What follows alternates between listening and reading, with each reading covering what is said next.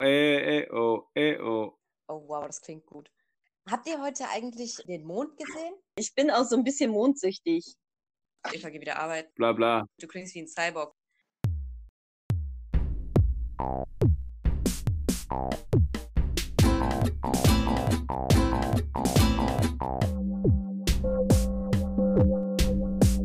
Du hast Post.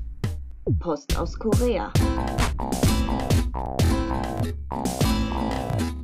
Und damit herzlich willkommen zum zweiten Teil unserer kleinen Reihe von Post aus Korea mit dem Thema Auslandsaufenthalt während der Corona-Zeit in Korea.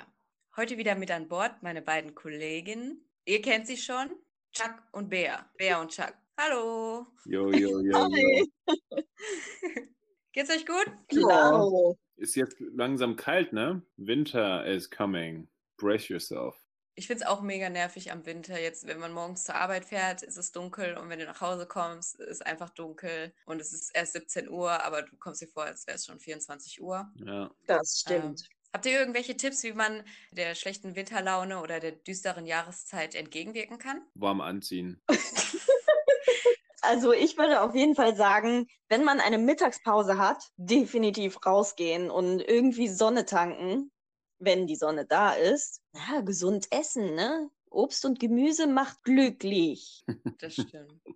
Also bei, und der, Feuer im Herzen tragen. also bei der Kälte will ich gar nicht in der Mittagspause rausgehen. Ich will einfach irgendwo im Café sitzen, bei uns in der Klinik und Sonne genießen, aber nicht rausgehen und mich warm anziehen. Aber auf jeden Fall gesund essen, das stimmt.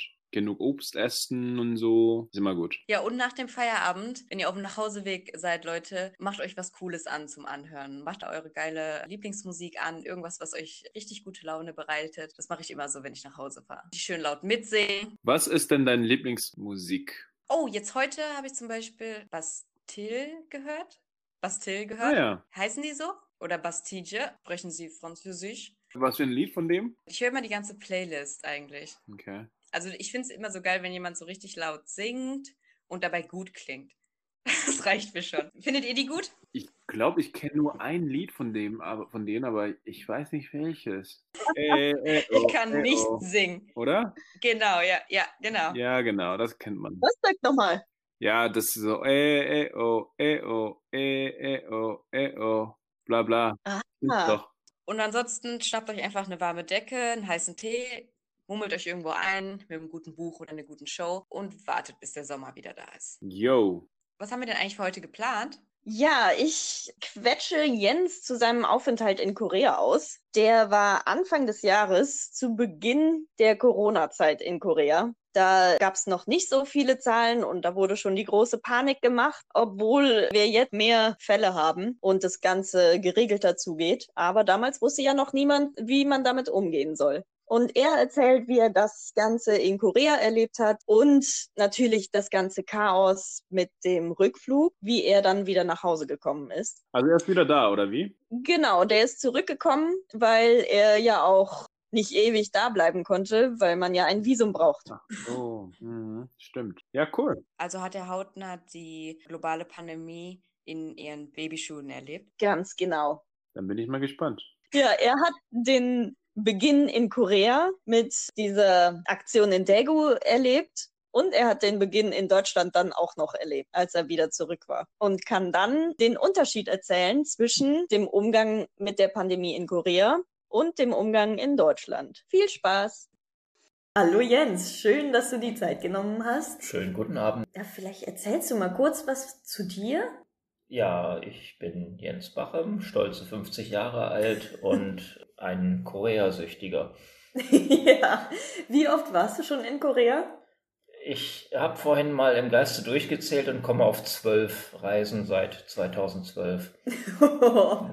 Und wie bist du auf Korea gekommen? Das ist eine gute Frage. Äh, Ich habe vor langen, langen Jahren mal Linguistik studiert und im Prinzip beschäftigt sich die Linguistik mit allen Sprachen der Welt, aber interessanterweise waren alle Beispiele immer auf Englisch. Und man lernt dann theoretisch Universalgrammatik, aber in der Praxis kommt man nur mit westlichen Sprachen in Kontakt, jedenfalls in der Sprachwissenschaft, wie ich sie erlebt habe. Später habe ich dann in einer Firma mit einer Halbkoreanerin zusammengearbeitet, die mich dann unter anderem durch Einladung zum Essen mit ihrer Mutter und so weiter an diese Kultur herangeführt hat. Und dann dachte ich, okay, wenn ich mal eine völlig andere Sprache lernen will, warum nicht Koreanisch?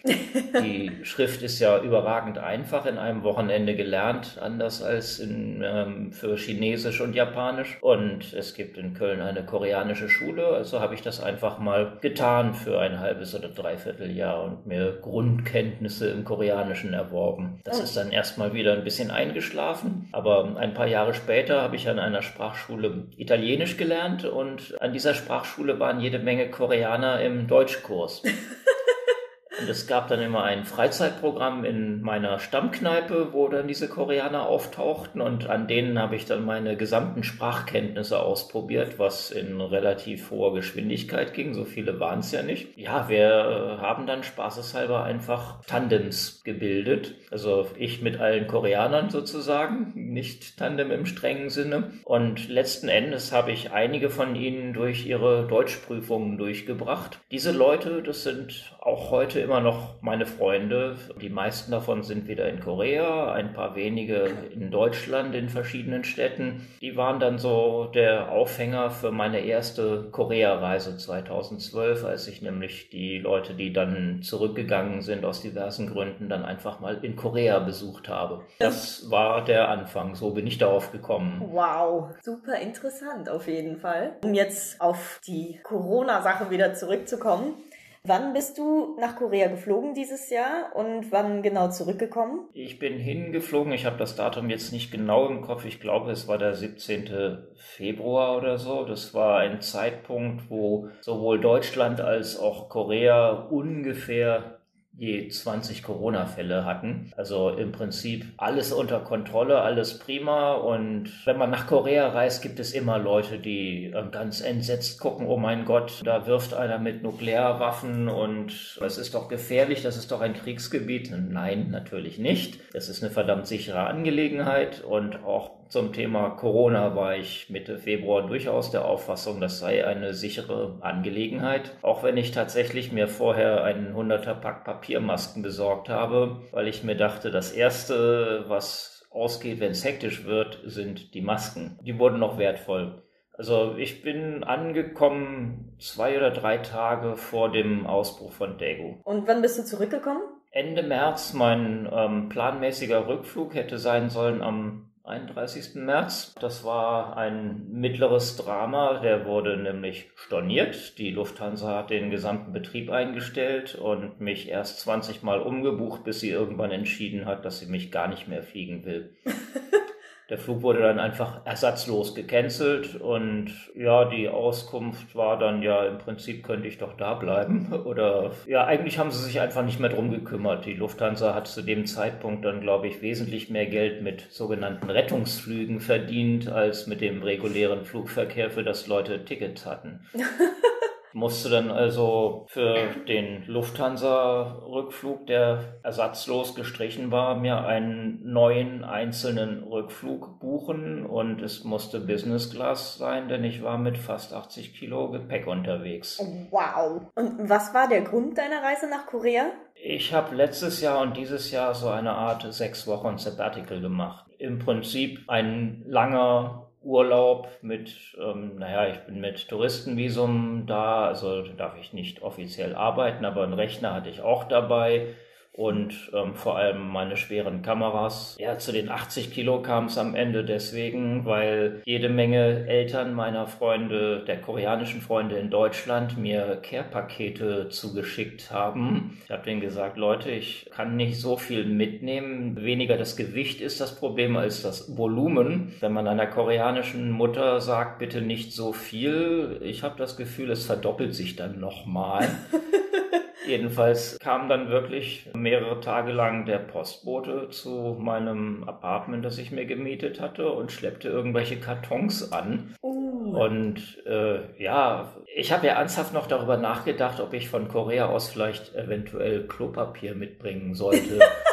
das dort nie knapp war während das Ende März in Deutschland offensichtlich ein Thema war. Aber ja. ähm, ich hätte es nicht unterbringen können. Also ich war mit vielen Kilos Kameras und Nahrungsmitteln und illegal exportierten Masken unterwegs. der die Ausfuhr von Masken war zu dem Zeitpunkt verboten. Man wurde beim Check-in gefragt, ob man welche dabei hatte und äh, musste natürlich Nein sagen. Wie hast du den Ausbruch von Corona in Korea mitbekommen? Ich war gerade in der Buchhandlung. Irgendwie kaufe ich immer Bücher in Korea. Ja, ich kenne das sehr gut. auch die tragen zum Gewicht bei, genau. Ja. Und bekam dann eine Textnachricht auf Kakao von einer Freundin, dass eine Riesenscheiße passiert sei. ja, die war total aufgelöst. Hat mir dann halt geschrieben, dass irgend so eine merkwürdige Sekte in Daegu für einen massenhaften Ausbruch von Corona gesorgt hätte. Damals war natürlich eine Menge von mehreren hundert Fällen noch etwas, was man massenhaften Ausbruch nannte. Da träumen ja, wir heute von. Genau. Aber das war außerhalb von China tatsächlich die erste größere Ausbreitung. Und ähm, man hat im Prinzip von diesem Tag an einen deutlichen Wandel in der Stimmung bemerkt. Ja. In den ersten zwei Tagen in Korea habe ich keine Maske getragen. Die Koreaner tragen sehr oft sowieso Masken, aber es war einfach nur die selbstverständliche Maskierung beziehungsweise wegen der allgegenwärtigen Luftverschmutzung in Seoul. Ab diesem Tag waren alle maskiert und alle besorgt. Es kam vereinzelt zu Hamsterkäufen von Hütensuppen ähm, Lamion! Ja, genau. Lamion war in einigen Städten zwischendurch tatsächlich ausverkauft. Okay. Und, das koreanische ja, Klopapier. Äh, genau, genau. Und ja, Masken gab es auch nicht mehr. Hm. Aber da hatte ich, wie gesagt, vorgesorgt. Und selbst wenn nicht, meine Freunde haben mich dann sofort mit Masken versorgt. Aber wie lange waren die dann nicht greifbar? Die Masken? Das ging doch bestimmt schnell, dann das ähm, wieder. Im äh, freien Verkauf waren. gab es Masken sehr lange nicht. Echt? Okay. Ähm, der koreanische Staat hat aber sehr schnell eine Versorgung auf die Beine gestellt, ja. dass man die Masken in den Apotheken und Postämtern und so weiter abholen konnte. Und zwar abhängig von der Endziffer des Geburtsjahrs an verschiedenen Wochentagen. Also mit eins und zwei montags und so weiter. Und darauf kam man dann, also montags bis freitags, konnte man sich als normaler Koreaner die Masken dort holen. Ich glaube, ein Fünferpack für ein paar tausend Won, also sehr mhm. überschaubare Preise. Und am Wochenende durften dann die, die irgendwie durchs Raster fielen. Okay. Aber ich musste mir keine kaufen, weil ich erstens meinen 100er Pack billige Papiermasken hatte und zweitens alle meine Freunde mich mit Masken versorgt haben. Ich lebe ehrlich gesagt heute noch von diesen Masken. Super. Ich habe in Deutschland noch keine gekauft. Und welche Unterschiede hast du bemerkt in Korea und Deutschland in Bezug auf den Umgang mit der Pandemie? In Korea extreme Disziplin. Die Koreaner haben vor ein paar Jahren den Ausbruch von MERS miterlebt, eine wesentlich gefährlichere und tödlichere Seuche, die sich aber auch deswegen nicht so weit verbreiten konnte, weil die Opfer halt sehr schnell dran gestorben sind, statt symptomfrei rumzulaufen. Aber die Disziplin im Umgang damit, also soziale Distanzierung und Masken im Nahverkehr und überall, auch auf der offenen Straße, das ist einfach ganz extrem anders. Es wurde da nie diskutiert. Es war völlig selbstverständlich, dass man das jetzt macht. Ja. Und es kam auch sehr schnell dazu, dass eigentlich alle Schulen, Universitäten, öffentlichen Einrichtungen und so weiter einfach geschlossen wurden ohne lange Debatte, weil das halt so sein musste. Ja. Also es gab keine Lockdown-Debatte, sondern es wurde einfach getan innerhalb von wenigen Tagen. Restaurants sind immer offen geblieben, was einfach einfach daran liegt, dass die Restaurantkultur in Korea wesentlich ausgeprägter ist. Ja. Also stimmt. die Leute würden verhungern, wenn es keine Restaurants mehr gibt, weil ganz viele Leute nicht zu Hause kochen und viele es auch echt nicht können. Ja. Aber auch dort war dann von Anfang an Maskendisziplin bis zum Platz. Und die mussten es halt nicht erst lernen, die konnten das schon. Ja, und grundsätzlich würde ich sagen, höherer Gemeinsinn. Sie wussten alle, sie haben jetzt eine gemeinsame Aufgabe und ähm, zu diesem Zeitpunkt war Korea dann ja neben China der Corona-Brennpunkt der Welt. Alle Welt guckte auf Korea und am Anfang bis in die erste Märzwoche hinein waren die prozentualen Steigerungen ja durchaus erheblich. Ja. Aber die koreanische Regierung hat auch sehr schnell, sehr entschieden reagiert und ein offensichtlich schon vorbereitetes System in Kraft gesetzt, dass man permanent über jeden Fall in seiner Umgebung informiert wurde. Und zwar über irgendeine Funktion, dass man direkt vom Funkmast der Handyzelle eine Nachricht auf sein Smartphone bekam, dass jetzt zum Beispiel der angesteckte Busan Nummer 50 da und da gewesen ist, zu folgender Zeit zur Apotheke gegangen ist, auf der linken Seite der Straße zum Krankenhaus weitergelaufen und so. Also man wurde, ohne gefragt zu werden, permanent mit diesen Details zugeballert. und dann kommen die hier mit Datenschutz und dem ganzen ja, Kram. Ja gut, Datenschutz ist zwar immer ja. nur Busan 50 oder ja. was auch immer. Ja. Ähm, und ja, es wurde berichtet, wo diese Person wann gewesen ist, so dass man erwägen konnte, ob man eventuell auch da war und wenn man dann Fieber bekam und was auch immer, sich dann doch mal testen lassen sollte. Ja. Und wenn das so gewesen wäre, dann hätte man eine Nummer anrufen müssen und jemand hätte sich drum gekümmert. Ja, aber die Teststationen, die wurden ja auch ziemlich schnell direkt überall aufgebaut, oder? Offensichtlich waren sie auf so etwas vorbereitet. Die ja. Idee einer Pandemie ist seit März bestimmt präsenter ja. als bei uns, wo zwar grundsätzlich der Begriff bekannt war und auch theoretisch ein Plan vorhanden war, der aber noch nie probiert wurde. Und naja, es brauchte gewisse Anfangswiderstände. Ende Februar habe ich viele Nachrichten bekommen, mein Gott, Jens, du musst sofort abreisen. Das ist ja eine Katastrophe, wo du da bist. genau. Und ich meinte einfach nur, ja, wartet mal ein paar Wochen, dann sieht das andersrum aus. Und ich habe mich gern recht behalten, aber ab Mitte März hieß es dann, bleib besser in Korea. genau. Was leider, ich meine, die Lufthansa hat alles dafür getan, dass es so kommen sollte, aber ähm, das Touristenvisum ist natürlich begrenzt und ja. tatsächlich gab es auch keine Rückflüge mehr im April. Das heißt, es hätte darauf hinauslaufen können, dass ich tatsächlich mein Visum hätte überziehen müssen. Ja. Freunde hätten mich aufgenommen, das habe ich schon geklärt, aber ich habe mich dann doch entschieden, als ich die Möglichkeit hatte, einen Asianer-Rückflug zu bekommen, den dann auch zu nehmen ja. und mir das traurige Frankfurt von oben anzugucken. Ja, und zum Ausgehen, wie fandst du das? Also in Korea konntest du doch eigentlich noch relativ normal rumlaufen, oder? Ja, und absolut. Dann kamst du nach Deutschland und hier war der absolute, totale Lockdown.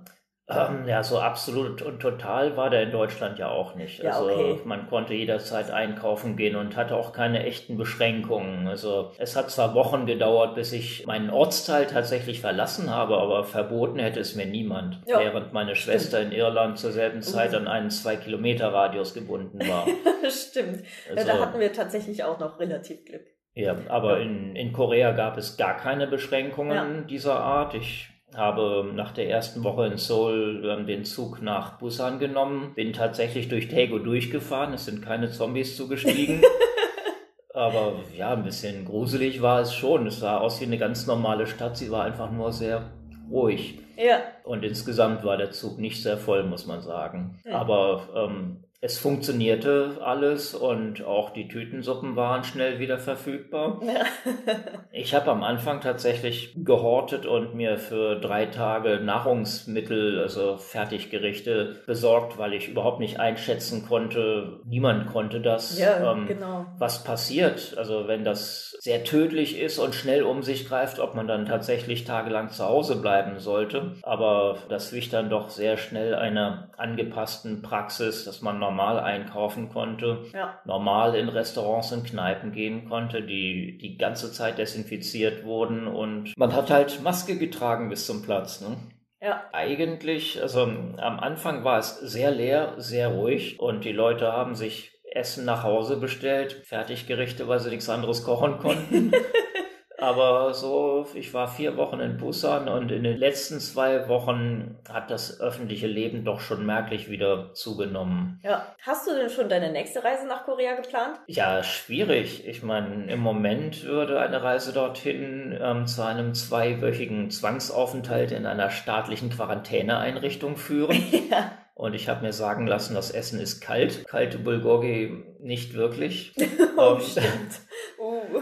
Aber sobald die Einreisebeschränkungen aufgehoben werden, was natürlich Voraussetzungen hat, will ich natürlich sofort wieder hin. Aber geplant kann man das nicht nennen. Ja. Ich habe keinen aktiven Flug. Ja. Die Lufthansa hat mir letzte Woche tatsächlich den Rückflug am Ende erstattet. Es hat sehr lange gedauert. Ich hätte jetzt also wieder die Meilen für einen neuen Korea-Flug, aber ähm, im Moment hat es nicht wirklich Sinn. Ja. ja, hoffen wir, dass es bald vorbei ist. Ja, meine Freunde schicken mir bis dahin Care-Pakete. Super. Ja, vielen Dank für das Interview und ja, dass du dir die Zeit genommen hast. Gerne wieder. Bis zum nächsten Mal. Tschüss. ja, vielen Dank, Jens, für das spannende Interview. Nächste Woche hören wir dann die dritte Folge aus dieser Reihe der Auslandsaufenthalte in Korea. Da wird Chuck die Sophie in Korea interviewen. Genau, nächste Woche werde ich die liebe Sophie, die jetzt seit zwei Monaten schon in Korea ist und dort gerade noch weiterhin ihr Masterstudiengang macht, interviewen und ähm, freut euch drauf und wir sehen uns in einer Woche. Ich bin gespannt. Ich freue mich auch drauf. Bis nächste Woche, Leute. Danke fürs Zuhören. Bis dann. Tschüss.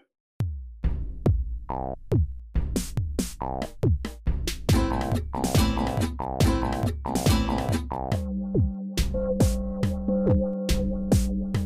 hast Post. Post aus Korea.